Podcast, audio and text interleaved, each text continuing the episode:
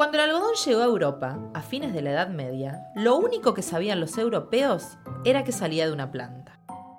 Por su parecido con la lana, se imaginaron que era una planta de ovejas. De hecho, en alemán, algodón se dice Baumwoll, lana de árbol. Un viajero inglés, Juan de Mandeville, en su libro de viaje escribió, Allá en la India crece un árbol maravilloso que cría pequeños corderos en el extremo de sus ramas. Estas ramas son tan flexibles que se inclinan para permitir comer a los corderos cuando tienen hambre. Según su relato, este viajero fue a Tartaria y confirmó la existencia de la planta. Además, afirmó que las ovejas nacían sin lana del interior de una fruta madura, parecida a la calabaza o el melón. Hoy se piensa que su confusión era por culpa de la planta Cibotium baromets, un helecho que, cuando su rizoma es invertido y con mucha imaginación, se parece bastante a una oveja lanuda.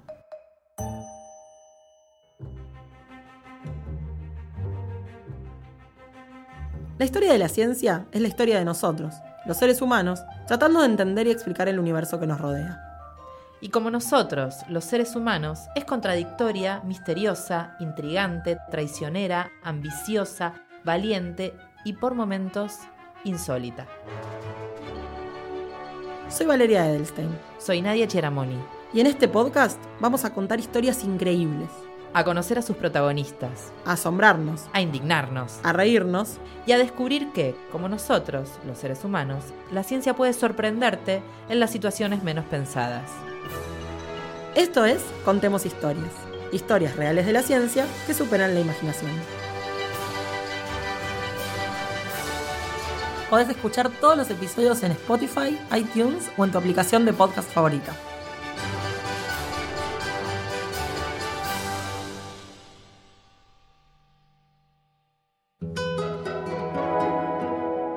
Lunfa.